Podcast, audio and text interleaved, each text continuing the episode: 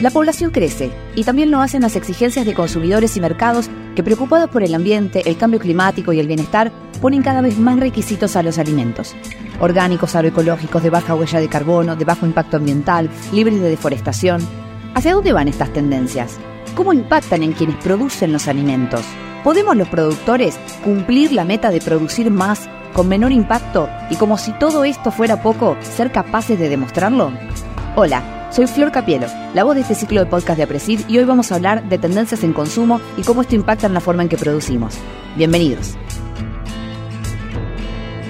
Bueno, bienvenidos a todos a este que es nuestro último episodio. Esta parte quiero que le pongan un eco al final cuando diga último, episodio. de esta saga de podcast que estamos haciendo desde Apresid. A lo largo de estos capítulos pasaron en, en todos los episodios amigos de la casa, y este capítulo de cierre, que es el sexto episodio, no va a ser la excepción. También vamos a recibir a, alguien que fue parte de Apresid. Eh, hoy en día trabaja por su cuenta, sigue siendo socio de la institución, pero trabaja por su cuenta. Y, es Santi Lorenzati. ¿Cómo va, Santi? Hola, ¿cómo estás, Flor? Y bueno, un gusto sumarme eh, a este espacio para compartir ideas y experiencias. Perfecto. Bueno, vamos a arrancar así como ya de lleno, hablando un poco como de estas tendencias que vemos en, el consumo de casi todo, pero que lo, que es alimentos o, productos agroalimentarios no son la excepción, que es como estos, estas, esta segmentación acerca de eh, todas las condiciones y requisitos que el consumidor está pidiendo en cuanto a impacto ambiental, huella de carbono, em, a los productos que elige y que consume. Entonces es como que se ve que cada vez se segmenta más. Yo hoy me quiero comer una arveja que sea eh, que sea con alta proteína, que sea orgánica, que sea producida sin deforestación, por un productor eh, que se autoperciba hombre heterosexual que haga comercio justo y demás cuestiones. Y es como que mi primera pregunta es, ¿hasta dónde? Nos vamos a seguir segmentando. Y un poco dónde queda parado un productor que hace commodities, o sea, cómo queda parado un productor que hace commodities como, como el argentino. Bueno, yo creo que el primer punto a, tener en cuenta, como vos nos estás diciendo, es que en general los que estamos en agricultura extensiva hacemos commodities, es decir, hacemos productos que eh, están no diferenciados en cuanto a su contenido o su calidad. Hay un estándar y uno produce dentro de ese estándar mínimo de calidad de ese producto. Segundo elemento es que este tipo de productos responde a una demanda que va a seguir siendo creciente, por lo menos, según las proyecciones, hasta 2050. Es decir, la población mundial está creciendo, continúa creciendo, el nivel eh, económico promedio también, se está en cierta forma eh, mejorando en aspectos de desnutrición, es decir, que cada vez a nivel mundial hay menos personas subnutridas o desnutridas, si bien todavía obviamente quedan eh, cosas por mejorar, pero en términos de tendencia se va mejorando eh, digamos, las cuestiones alimenticias. Y como te decía, ese número creciente de pobladores o habitantes del mundo hasta el 2050 va a continuar creciendo. Hoy somos algo más de 7.000 millones y se estima que vamos a ser arriba de 9.000, 10.000 o hasta 11.000 millones de personas en 2050. Esto hace que la demanda de alimentos, fibras y energía va a seguir esa tendencia o se espera que siga esa tendencia. Que esto nos, en cierta forma, es un, un elemento de tracción respecto a la cantidad eh, digamos que tenemos que producir, porque en definitiva hay que responder esa demanda con más producción. Y eso ya de por sí nos plantea eh, un desafío en sí mismo. Como te decía, ese es el trader más importante, lo que tracciona. Y producimos commodities en respuesta a esa, a esa mayor demanda. Obviamente esa demanda, que la, la cuento fácil y como que estuviese toda integrada, empieza a segmentarse, como bien vos decís y empieza a haber diferentes nichos, segmentos o exigencias que eh, el productor puede empezar a atender, por más que sean commodities.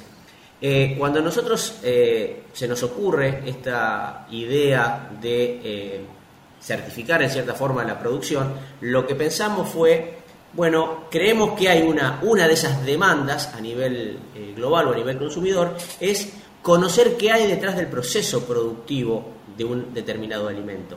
¿sí? Y si bien nosotros no llegamos a góndola con marca, sí somos proveedores de, digamos, de la soja, del trigo, del maíz, de la carne, que luego sí va a ser parte de, un producto final que llega a góndola.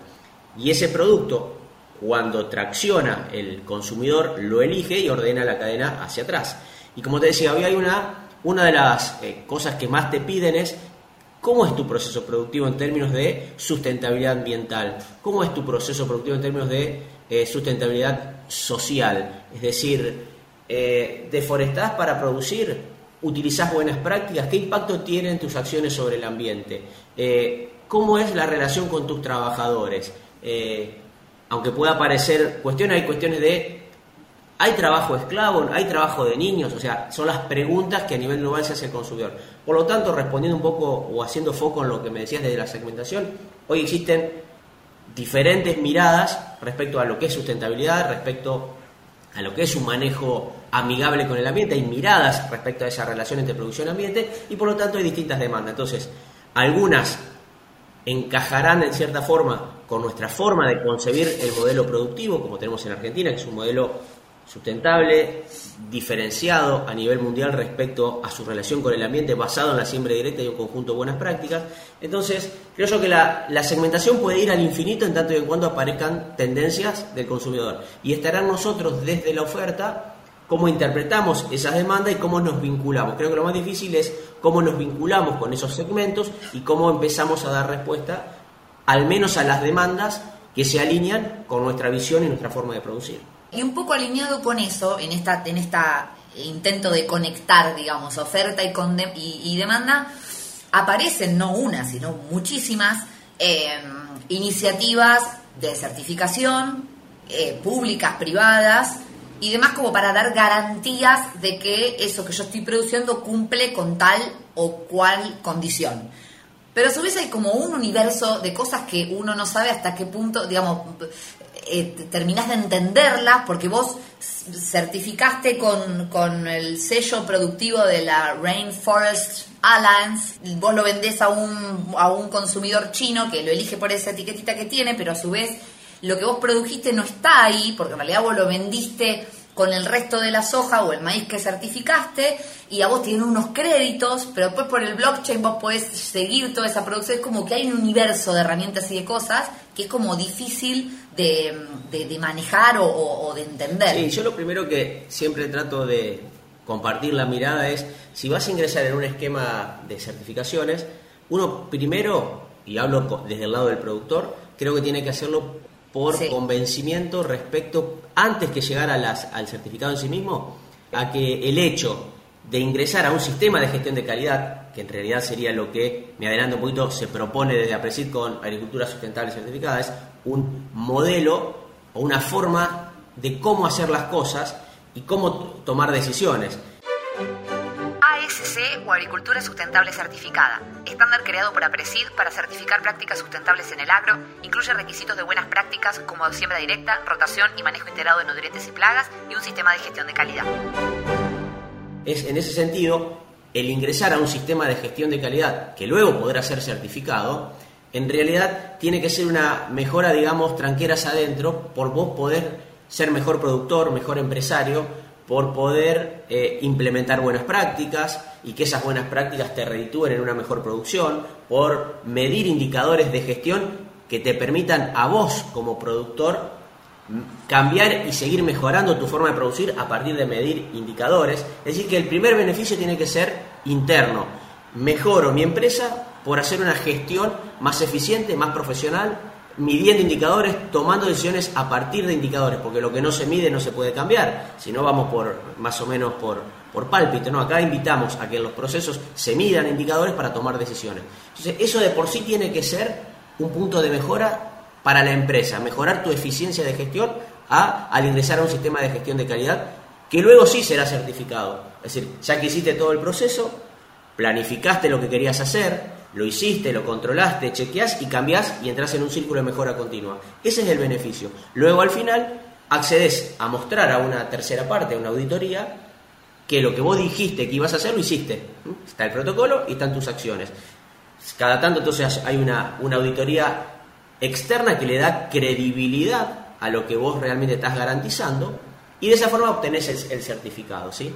¿Cuántos certificados puede haber?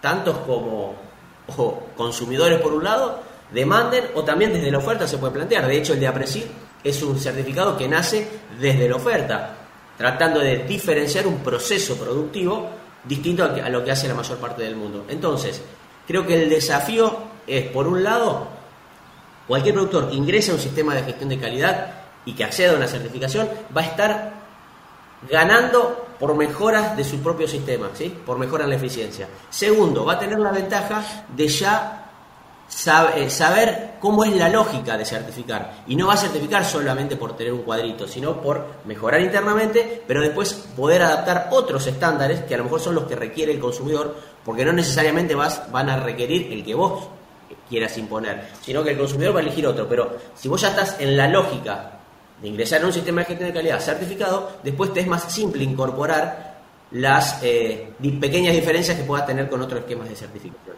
Y obviamente vas a tener que elegir aquellos sistemas que por un lado te mejoren tu eficiencia y por otro tratar de elegir aquellos que haya un estímulo al final que puedas recibir o una preferencia de mercado o, una, eh, o un sobreprecio o algo que te permita capturar un valor más allá del valor tradicional del commodity. Ahora, en línea un poco con eso y, yendo a lo que es puntualmente una de las tantas aristas que tiene la sustentabilidad y que hoy es como que cada vez se habla más, hace varios años que viene escuchándose, pero ahora es como que toma más fuerza, que es el tema de los mercados de carbono. De hecho, en la Conferencia Mundial de Cambio Climático, que terminó hace poquito, se firmó un acuerdo donde se posicionan a los, a los sistemas alimentarios como a la cabeza de la lucha del cambio climático. Argentina publicó recientemente como una estrategia para acceder a mercados de carbono. Es como que, bueno, va tomando eh, cada vez más fuerza. Eh, y, en ese contexto, porque vos hablas de, certificaciones que, implican un sistema de gestión de calidad. Desasname si, si, si voy para otro lado, pero en el caso de yo productor que tengo que acceder a un mercado de carbono o que quiero acceder a un mercado de carbono o que tal vez el mismo exportador me dice que tengo que cumplir con un determinado nivel de emisiones si no, no me compra. Y no tiene un sistema, necesariamente un sistema de gestión de calidad que te da todos estos beneficios que vos hablás de ser más eficiente, de conocerte, de medirte, de superarte, sino que tenés que cargar un millón de datos en una plataforma X que no entendés muy bien qué estás cargando, que le pusiste tantos kilos de fertilizante y generaste tantas emisiones que no sabes si en realidad son las que emitiste realmente o no, porque no sabes ni de dónde viene cargando un montón de información que no sabes muy bien por qué. Bueno, ¿cómo hace el productor para capturar un poco de valor yendo a, lo que es mercado de carbono y eso, no? Eh, el primer punto yo creo que, para empezar por el fundamento, quienes estamos en sistemas continuos de siembra directa, con rotación de cultivos, con uso de cultivos de servicios, con fertilizaciones estratégicas, eh, digamos, bien diseñadas y bajo un fundamento técnico sólido a la hora de tomar las decisiones, estamos en camino a dar respuesta a esa demanda de que realmente la agricultura sea una actividad que, eh, digamos, que secuestra carbono o que al menos emite menos que otros modelos productivos basados en la labranza. ¿sí? Entonces, vamos primero al fundamento. Realmente lo que quiero hacer, lo, eh, digamos, la actividad que yo hago responde a eso, yo creo que tenemos bien hecha todos los atributos dentro de los sistemas continuos de siembra directa como para cumplir con ese requisito. Es decir, no es verso, es real y lo podemos medir. ¿sí? Ahora bien, es cierto también que después, para capturar ese valor, vas a tener que necesariamente caer en algún sistema que lo más probable es que sea ajeno al tuyo y que, como vos decías, no siempre esas calculadoras o esa, esa página donde cargas los datos, vos sabés el digamos, los algoritmos que están detrás para decir si tu práctica realmente emite o no emite, o si secuestra o lo que fuere. Eh, ahí, ¿por qué lo vas a hacer? Y lo vas a hacer por un interés. Y el interés será, bueno, me interesa posicionarme de tal o cual manera, porque del otro lado hay alguien que lo compra y que espero capturar un valor. Porque si solamente me voy a ingresar a una plataforma, invertir tiempo, eh, llenar eh, burocráticamente datos para que no me reditúe ningún, digamos, no haya ningún beneficio, es como que no es sostenible en el tiempo. Nadie hace, me parece, las cosas. Acá estamos en empresas reales de producción eh, donde tratamos de capturar valor. Entonces, si no hay un valor detrás y hay un costo asociado a ese trabajo, lo más, hay un desincentivo a, seguir haciéndolo. Entonces, estas plataformas tienen sentido en tanto en cuanto el empresario que está detrás logre capturar un valor, ya sea un acceso a un mercado eh, un sobreprecio o determinadas relaciones, pero por la nada misma no tendría sentido. Distinto es, como te decía antes, si estás en un sistema de gestión de calidad, pues ya de por sí el implementarlo me agrega valor y además puedo certificar. Y si estoy en esa lógica, me cuesta menos, porque tengo un aprendizaje previo, entrar o agregar, ir agregando este tipo de plataformas o de otras certificaciones que son las que está reconociendo el mercado, porque ya tengo una lógica de cómo hacerlo. Y obviamente voy a seleccionar aquellas que me agreguen valor. Si no me agregan valor, estimo que no es sostenible en el tiempo hago un, paréntesis acá para aquellos que nos escuchan y por ahí no tienen bien en claro qué es. ¿De qué hablamos cuando hablamos de un sistema de gestión de calidad que es como una de las patas de la certificación de, de APRESID, pero un sistema de gestión de calidad es aplicable a, otros ámbitos, digamos, es un término conocido, pero por ahí no todos saben. Hoy, digamos, para referenciarlo con un ejemplo, el, uno de los sistemas más conocidos es eh, ISO 9000, que son sistemas de gestión que lo puedes usar en una empresa, en una organización, en una escuela, eh, en un ente educativo, es decir, es un modelo de gestión, digamos, que te da pautas, pero que vos armás eh, el contenido. ¿Las pautas cuáles son? Te invita a que vos planifiques lo que vas a hacer, que actúes en consecuencia, que hagas lo que dijiste que, ibas a hacer, que después midas los desvíos. Che, ¿cumplí o no cumplí con lo que había planificado? Si no lo cumplí, ¿por qué no lo cumplí? Por tal o cual, ¿sí? Es un, árbol de decisión y de chequeo permanente. O sea, planifico, ejecuto lo que, lo que dije que iba a planificar, mido los desvíos respecto a lo planificado, entiendo cómo está funcionando mi modelo, eh, mi empresa, mi modelo de producción, corrijo lo que me parece que está mal y planifico de nuevo. Ese círculo de planificar, actuar, chequear y, nuevamente corregir o modificar es el círculo que se llama de mejora continua. Entonces, los sistemas de gestión de calidad lo que apuntan a que vos como empresas mejores. Vamos a llevarlo en términos prácticos al agro. Yo puedo planificar en un sistema agrícola mi rotación, ¿sí? ¿Por qué? Porque creo que es la mejor eh, por diversidad intensidad adaptada a mi zona. Entonces hago la secuencia de cultivos que me parece que es la adecuada para optimizar rentabilidad económica y ambiental. Perfecto. La ejecuto, me va mal en algunos años y me doy cuenta que en realidad eh, tengo excesos de agua, que no, digamos, no aprovecho al máximo la oferta ambiental. Entonces corrijo, ¿cómo corrijo? Y ajustando la intensidad de esa rotación. Modifico la rotación, incluyo cultivos de cobertura, mejoro la fertilidad y obtengo mejores resultados. Pero eso, entonces, no es algo monótono o quieto, es algo vivo lo que tiene de recurrente es el ciclo. Planifico, ejecuto, chequeo y actúo. Entonces, mientras voy haciendo esos cuatro juegos, y eso es el funcionamiento de un sistema de gestión de calidad. Todo eso que yo te cuento, una vez por año puedes auditarlo para y cada, por ejemplo, cada tres años en ISO o cada tres años en agricultura sustentable certificada viene un auditor externo que ya conoce tu protocolo y tu manual, que vos lo armaste con una lógica y chequea si realmente lo que vos dijiste que ibas a hacer lo hiciste, si tuviste desvíos, cómo los corregiste. Entonces, verifica que lo que vos estás contando realmente sea así. Y ahí se accede a la certificación. Entonces, la certificación es como el final de la historia. Todo lo que está antes y que te agrega valor internamente es implementar ese sistema de gestión. Y eso a los fines de PAP, porque vos hablaste de este ciclo de mejora continua, ¿no? que yo lo tengo en mi mente, pero ¿Cómo lo visualizas en papel? ¿Cómo ves? O, en papel, o digo, en, un lugar donde vos lo puedas ver, chequear, como vos decís, evaluar y después actuar bueno, para Tiene que ver, eh, digamos, vos normalmente describís cómo hacer los procesos. Tiene que haber una redacción, en algún momento te tenés que sentar y decir, mira, yo para planificar me reúno en tal fecha para planificar la secuencia de cultivo, cuando hago la tarea clave de siembra la hago de tal o cual manera, que eso es propio, ¿eh? nadie te lo va a imponer como, pero sí hay determinadas cosas que tenés que respetar en cuanto a que tenés que documentar lo que decís que vas a hacer. ¿Está documentado? Claro. Sí, ya el hecho mismo de plasmarlo en un lugar te ayuda ya a visualizar, decir, ah, esto yo lo hice así, y después cuando lo retomo me doy cuenta del paso ¿Cómo lo puedes hacer? Tiempo atrás, a lo mejor 10, 15 años atrás, se podía llevar en papel. Hoy lo más lógico es que lo lleve en manera digital de manera simple, no sé, en un Excel y de manera más compleja, o no, no sé si más compleja, más avanzada, en alguna app que te permita hacer gestión y registrar todo esto y que te, y a su vez te lo puedas georreferenciar. O sea, después los aditivos que les puedas ir poniendo esa lógica para tener cada vez más información eh, van a ir de la mano de la tecnología. Pero eh, te reitero, o sea, lo, lo clave acá es planificar lo que querés hacer, ejecutarlo, medirlo, dejar ordenado en un registro, ¿sí? Y luego te van a auditar y lo vas a certificar. El tema es no trabajar para la certificación, trabajar porque estás convencido que tu sistema de gestión es el que te agrega valor. y, el, y la certificación es un premio final que una vez que lo logras podés empezar a moverte y eh, jugar para eh, obtener un sobreprecio, un acceso preferencial al mercado. Pero por lo menos en mi forma de concebirlo, la certificación es parte del proceso y no tiene que ser el fin en sí mismo.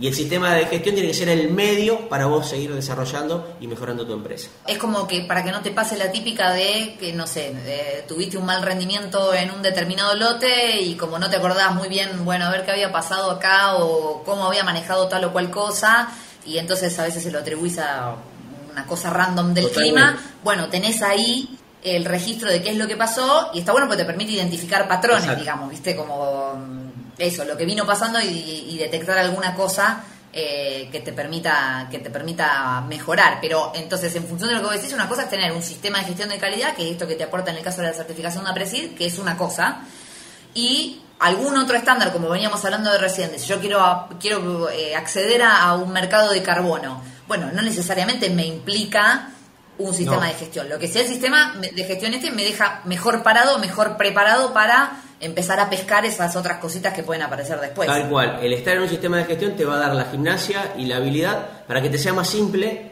después tomar del mercado las certificaciones que realmente tengan un o que vos aspires a capturar un valor diferencial. Que no necesariamente son sistemas de gestión de calidad, por eso son certificaciones puntuales y que vos ya, como sabés, como tenés documentado, como tenés medido, notés un lenguaje distinto, no que te tenés que poner a duplicar información.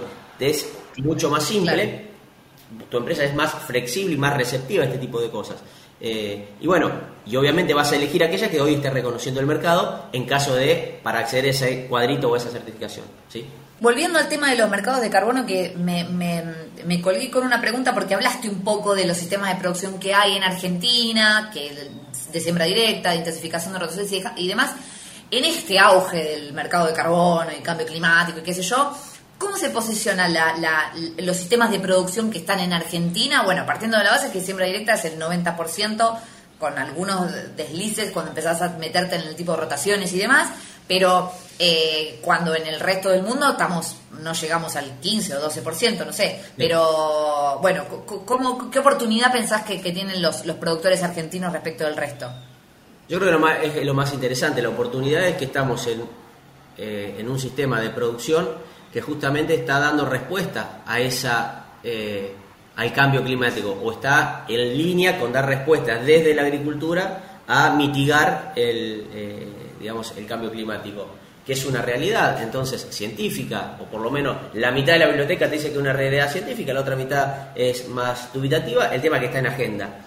Entonces, nosotros y uno de los responsables de ese cambio climático es la emisión de dióxido de carbono y en agricultura esa emisión viene desde los suelos por roturar los suelos y, eh, violentar y oxidar la materia orgánica en forma eh, de pulsos muy grandes, eso bajo agricultura de labranza, que es la agricultura tradicional o histórica.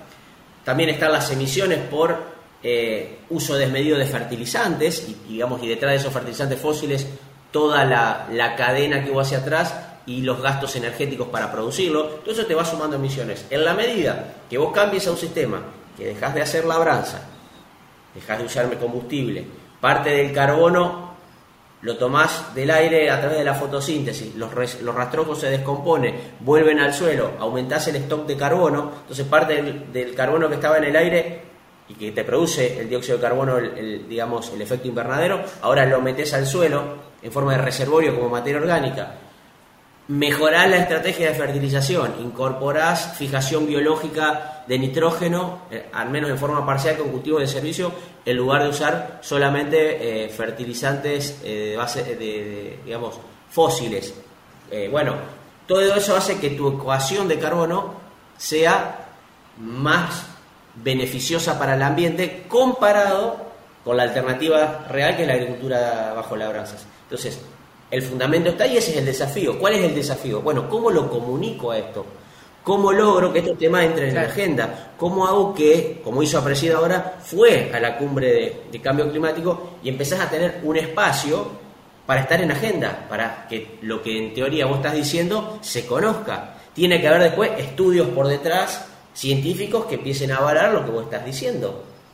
Y solamente en esas negociaciones, que son lentas, pero bueno, si estás convencido que tu modelo aporta y lo empezás a medir, lo tenés que llevar y estar en agenda. Entonces, es un camino lento, pero si tenemos algo para diferenciarnos positivamente en gestión ambiental, creo yo que tenemos que aprovecharlo. Te hago cuatro paréntesis que me vienen a la mente cuando hablamos un poco de cargar datos en plataformas que hoy en día, bueno, hay por todos lados para, para distintas funciones en el área y demás, pero ¿qué pasa con toda esa información, ese volumen de datos que vos estás cargando todo el tiempo en una plataforma X? Como, ¿quién se los queda? para qué pueden servir. Me estoy poniendo un poco conspirativa, pero, pero digo, hay un montón de información que el productor carga voluntariamente de un montón de cosas, de kilo de fertilizante que usó, de, que usó, de rendimientos que tuvo, de plagas que tuvo, de no sé, hacia dónde va o qué implicancias puede tener eso. Yo creo que son los mismos. ¿Qué pasa con la propiedad de la información? Yo creo que una vez que la subís, obviamente habrá eh, términos y condiciones de uso o no de la información, pero una vez que vos subís a esto, es como como Instagram, como TikTok, para los más viejos como Facebook. Es decir, vos mostrás lo que vos querés y no realmente no me dice el impacto que va a tener eh, posteriormente, pero sí tenés que ser consciente que prácticamente ya no sos más el dueño de esa información porque la pusiste en la nube, ¿sí? sea en una plataforma, sea en una red social, lo que fuera, y es parte de, me pongo más filosófico, del modelo que hemos construido como sociedad o como humanidad. Bueno, estar en, entrar en esta lógica. En esa línea, uno también, viste que escuchás a veces, che, los celulares, uno está hablando y después te aparecen en las redes sociales el tema que estuviste hablando. Te escuchan, viste, ahí Realmente eso es así, viste, está ese, tema, ese tema, bueno. En realidad, volviendo a hacer, a hacer foco lo que vos me preguntás, creo que cuando vos pones esa información, sí, en cierta forma estás compartiendo parte de tus datos esperando algo, o una retribución o alguna preferencia. Pero sí coincido que tenés que ser, una vez que los cargaste, entiendo que el te hago el paralelo con una red social, ya no sos del todo, del todo dueño de esa información y pasa a ser parte de, lo que llamamos la nube, ¿no?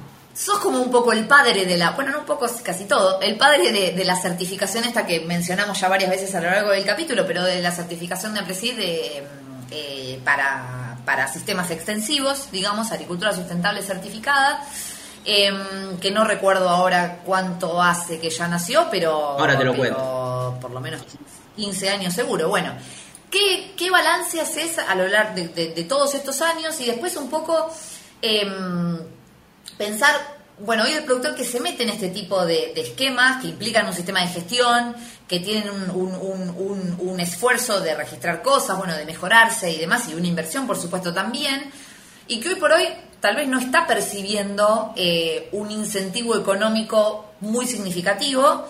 Em, ¿Crees que tal vez podría adoptarse más o podría haber escalado más si hubiera ese, ese incentivo o esa, ese, ese, sí, ese rédito económico al final que le paga no sé cuánto extra necesita el productor para que se meta en un esquema de este tipo? Sí, te voy a hacer primero un poquito de historia para llegar a la, a la respuesta concreta de eso. Esto, tú me dijiste, sos el padre de agricultura sustentable certificada. En realidad, yo lo tomo así. En un momento determinado de mi vida, cuando yo estaba trabajando en, en el staff de APRESID, eh, empecé a hacer una, en simultáneo una maestría, una maestría de agronegocios en la UBA, y mientras iba cursando las diferentes materias, una de ellas era calidad, sistemas de gestión, otra era marketing, eh, otras eh, planificación estratégica, eran todas más, si quieres, empresariales, y yo venía con un background de agricultura sustentable, en los congresos de APRESID se hablaba ya del secuestro de carbono, se hablaba de los beneficios ambientales que excedían al productor y que llegaban a la sociedad como externalidades positivas sobre el ambiente por implementar buenas prácticas y siembra directa. Entonces, la idea fue cómo puedo linkear este mundo de del sistema de gestión de calidad, de la como estrategia de diferenciación y de comunicación, entender que la segmentación de mercado que arrancamos, que el consumidor te va pidiendo que sea conocer la trazabilidad y cómo fue el proceso productivo, con lo que ya teníamos y que se hablaba en los congresos de APRESID. Porque hablábamos de secuestro de carbono, de menor erosión, de mejora de, de, mayor retención de agua, de, o sea, todas cuestiones que te impactaban positivamente en la, en la producción y por eso lo hacíamos, pero que también daban respuesta a un montón de estas demandas y no había una comunicación entre lo que hacemos en producción y lo que el, consumidor demanda. Y ahí surge la idea, charlándola entre varios, por eso digo, uno, a lo yo fui el que le puse el broche final o el, el moño, pero eran ideas que fueron madurando, es decir, ¿cómo comunicamos esto que estamos haciendo que creemos que da respuesta a lo que buena parte de la sociedad está demandando en materia de sustentabilidad? Y ahí fue que pensamos que una herramienta de comunicación podía ser una certificación. Y una certificación para que te agregue valor como te decía antes, debe estar previamente de un sistema de gestión de calidad que lo veíamos, yo lo venía viendo en las materias cuando me, enseñaban gestión de calidad, cuando había los casos de empresas que implementaban ISO, etcétera, Y de ahí sale este, esta idea de sistema de gestión de calidad que me ayude a, a mejorar la eficiencia de mi empresa, que me ayude a medir, a registrar información para tomar mejores decisiones, pero que también me permita mostrarme y exteriorizar lo que hago hacia la sociedad como una, exponerme a una auditoría social del proceso productivo, ¿sí? Y bueno, y eso me habilita a que me certifiquen y contar, en el buen sentido del cuento, así lo digo, de la siembra directa a la sociedad. ¿eh? Cuando digo el cuento lo digo en términos, eh, lo tenés que contar de manera agradable, pero con un sustento, ¿sí? Pero digo, y la herramienta de la certificación te permitía eso. Obviamente que detrás estaba la esperanza de que una vez que haga eso, pueda tener un eh, premio entre ellos económico, más allá de la mejora de la... Entonces ahí me meto en lo, que vos decís. Seguramente si ese premio hubiese aparecido antes, hubiese sido más generoso o más amplio, facilita el ingreso, porque tenés una razón muy grande para ingresar en estos esquemas, que es un acceso preferencial a un mercado o un sobreprecio. ¿Por qué no se da a veces? ¿O por qué es a veces eh, sabor a poco respecto, digamos, a, lo que uno pone en juego. Porque como vos decías, hay un montón de estándares. Generalmente los estándares que se imponen son los que vienen desde la demanda y no desde la oferta. Y nosotros estamos parados desde la producción y de un commodity, ni siquiera llegamos con marca eh, a un, eh, no sé, con un producto para que el consumidor traccione. Entonces, más dificultoso desde el lado de la oferta instalar el certificado que sea reconocido y muchas veces encontrás desde la demanda un montón de, segmentos y cada uno con su esquema de certificación y que terminan siendo los que se imponen en términos económicos. Entonces, sí creo que si hacemos un análisis, esto, yo defendí mi tesis de ser, digamos que, era este tema de certificación en, dos, en 2006 y en Apreci lo largamos en 2008. Eh, si vos me preguntás, haciendo un análisis y, decís, tenía expectativa de que fuese mucho más eh, explosiva la, adopción, justo también se dan contextos internacionales y propios del país donde 2008 crisis mundial, crisis del campo, acordémonos, temas retenciones, bueno, discusiones internas del propio, de, nuestras propias miserias internas como país, que son todos desestímulos a esto, empezás a pelearla, a cuidar el mango, a, optimizar para sobrevivir, y es como que estas cosas, entre comillas, que parecieran un poco más voladas, pasan a segundo plano. Y más aún si en el corto plazo no, por, el tiempo invertido no te, no te reditúa. Entonces, sí creo claramente que el no haber encontrado, por todas las circunstancias que te dije, un estímulo económico suficiente desde los inicios, es un desincentivo a la, la adopción. No obstante eso, la parte positiva es, vos fíjate, hoy seguimos hablando de diferenciación productiva eh, por, por servicios ambientales positivos, de secuestro de carbono, todo tema que planteamos en 2006 en una tesis y que lo llevamos en 2008.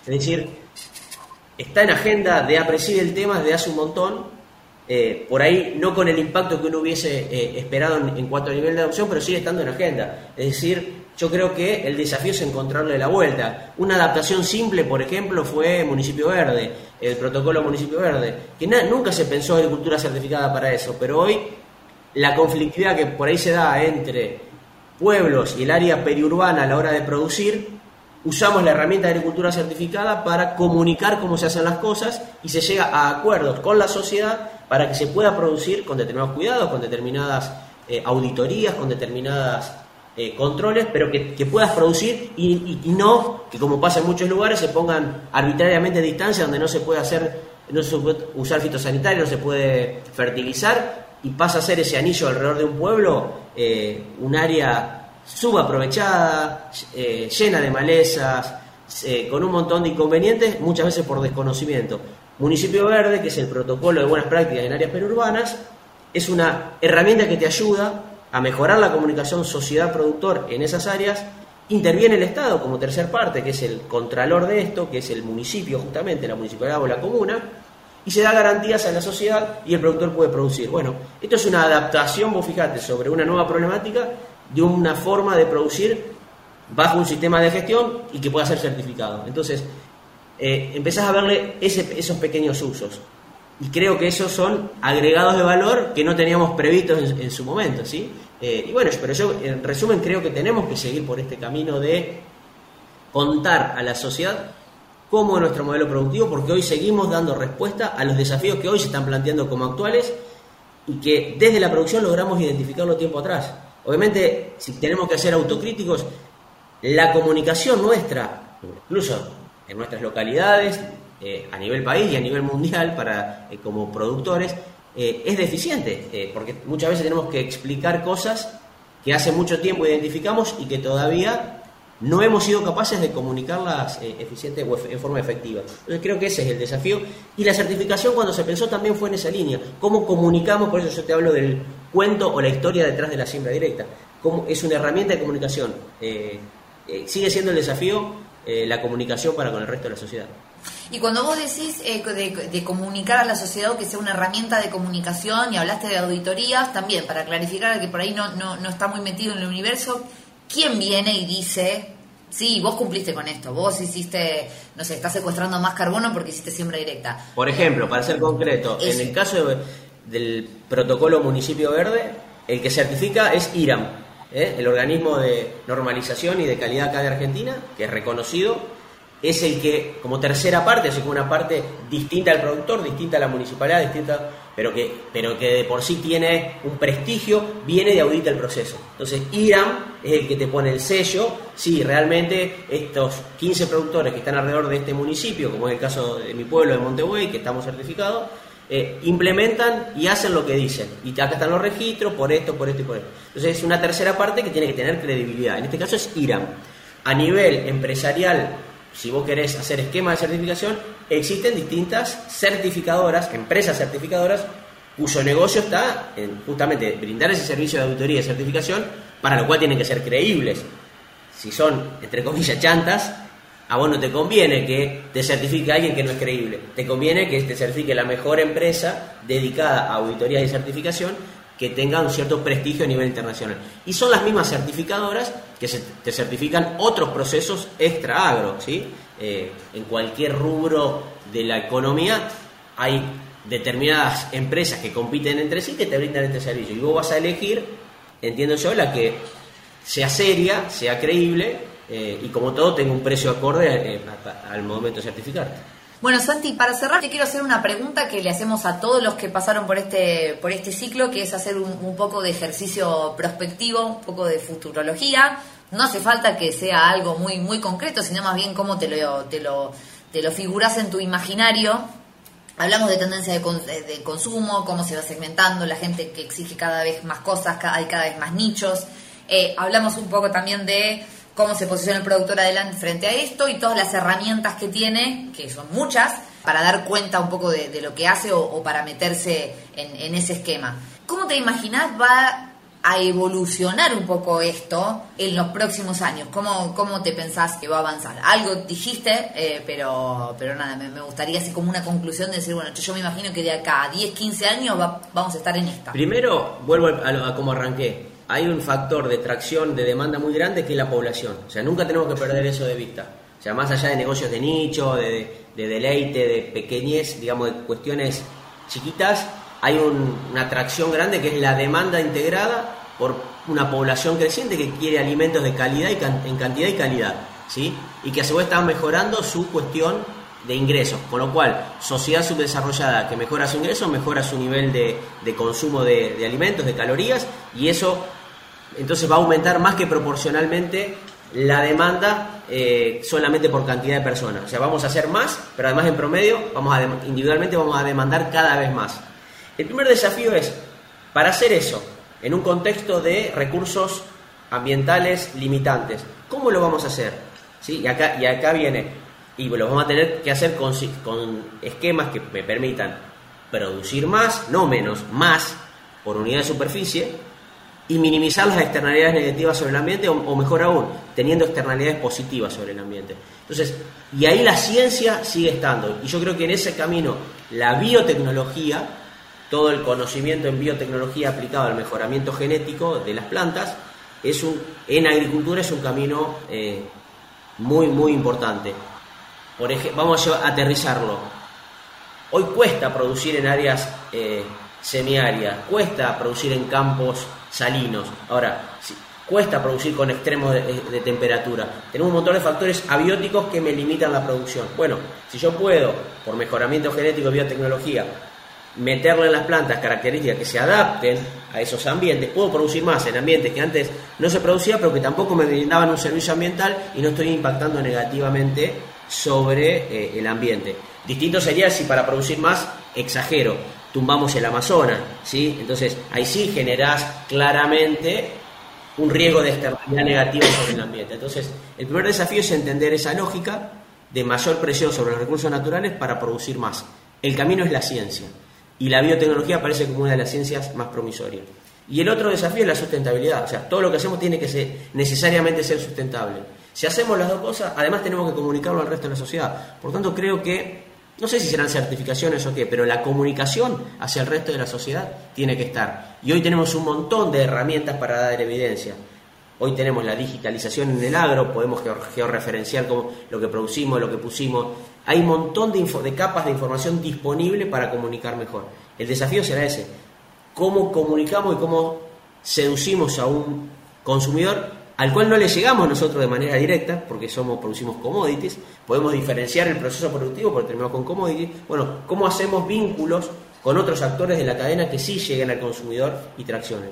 Creo que ese es el, el desafío que tenemos y lo que me imagino hacia adelante, una agricultura más tecnificada, con más biotecnología, con más ciencia aplicada a la sustentabilidad, y con esa sustentabilidad digo a producir más por metro cuadrado, con más conocimiento, con más tecnología y con un impacto ambiental positivo eh, siempre con más ciencia, y agrego y comunicando mejor, logrando un acercamiento con eh, el consumidor. En definitiva, agricultura sustentable certificada y la certificación fue una herramienta en ese sentido. Eh, más, puede ser más o menos exitosa, pero el camino creo que es ese, o sea, producir más con la máxima eficiencia, con todo el conocimiento disponible, para una demanda que crece, que además me exige que, y que ese modelo productivo sea sustentable ambientalmente, y agrego, y que lo podamos comunicar. Eso es lo que me imagino de cara al futuro y bueno, uno trabaja día a día en, esa línea. Cortito y al pie. Bueno, Santi, fue un placer eh, haber compartido este espacio con vos, eh, súper claro. Y bueno, agradecemos a todos los que escucharon este capítulo y los episodios anteriores. Eh, les agradecemos mucho y nos veremos la próxima en este, en este podcast de Apreci. Gracias, A, ustedes por, por la invitación y hasta cualquier momento. Puedes encontrar más información sobre Aprecid y sobre el sistema de siembra directa en nuestro sitio web aprecid.org.ar. También nos encontrás en YouTube y en todas las redes sociales como Aprecid.